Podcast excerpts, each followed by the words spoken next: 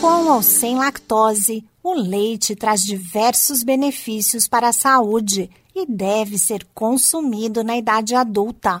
O alimento fortalece ossos e dentes e pesquisas demonstram que seu consumo ajuda na prevenção da osteoporose, doença caracterizada pela diminuição da massa óssea.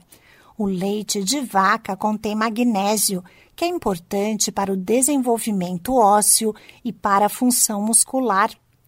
Ele é uma boa fonte de proteína e cálcio, além de conter nutrientes vitamina B12 e iodo, mineral essencial para a formação dos hormônios da tireoide.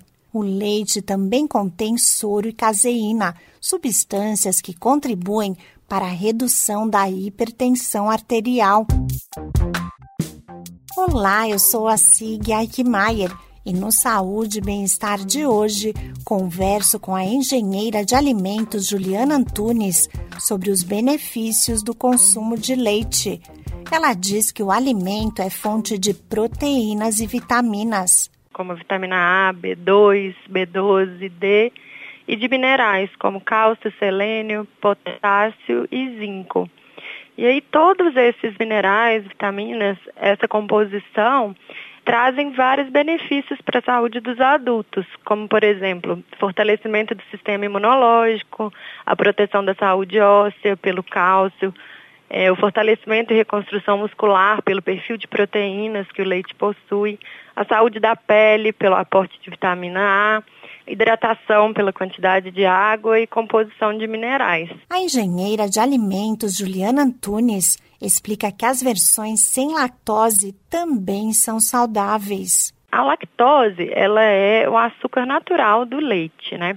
E o principal processo de fabricação do leite sem lactose, ele consiste na quebra dessa molécula, de, desse açúcar, em dois outros açúcares de menor peso molecular, que são a, a glicose e a galactose.